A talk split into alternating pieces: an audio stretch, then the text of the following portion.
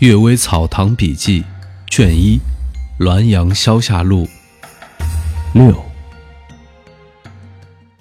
骑驴少妇。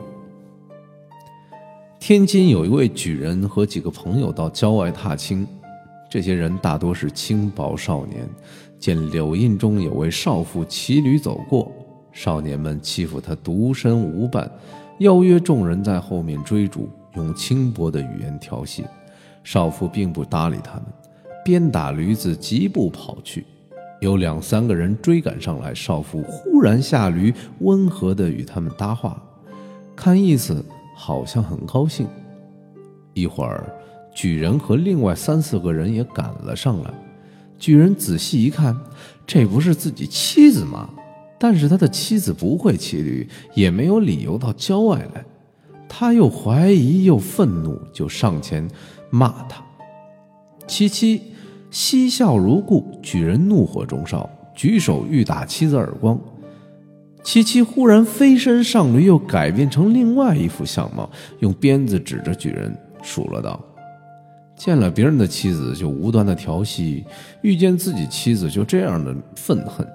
你是读圣贤之书的人呢，一个数尚且未弄明白，你是凭什么考中举人的呀？”数落完后，就打着驴子径直去了。举人面如死灰，僵立在道旁，几乎不能挪步。不知这个少妇是什么鬼魅？白言预言。德州田白言说，有一个俄都统，在云贵边界山间行走。看见道士把一个美艳的女子按在石头上，想要割取她的心，女子哀求求救。俄都统连忙惊动坐骑跑上去，立即猛击道士的手，女子嗷的一声化成一道火光飞走了。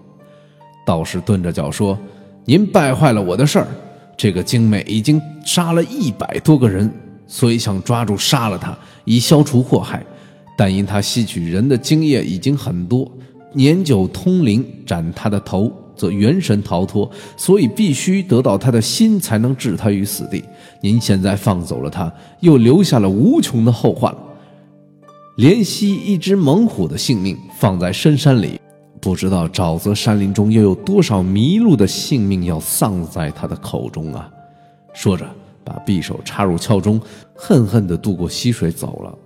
这大概是白言的语言，也就是所谓“一家哭泣，哪能比得上一方人受害吧？”姑息宽容那些贪官污吏，自以为积了阴德，人们也称道他忠厚；而穷苦的百姓卖掉儿女，赔上了妻子，都不想上一想。这样的长者又有什么用呢？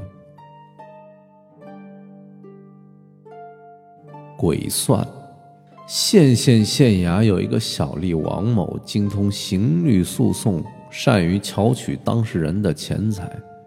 然而，每当他有点积蓄时，必定发生一件意外的事故，将钱财耗去。县城隍庙有一个道童，一天夜静更深，道童在庙内行走，见两个鬼吏正在手持账簿核算账目。其中一个说：“他今年积蓄比较多，该用什么方法勾销呢？”说完低头沉思。另一个说：“一个翠云就够了，用不着多费周折。人们在城隍庙中常常遇见鬼，道童也早已司空见惯，因此见二鬼合账也不害怕，只是不知道翠云是谁，也不知道。”替谁计算消耗？不久，有一位名叫翠云的小妓女来到县城，很快就得到了县里王某的超常宠爱。王某在小翠身上耗费了八九成积蓄，又暗示，又染上了恶疮，破费了许多医药钱。等到病疮痊愈，所有的积蓄都已经荡然无存。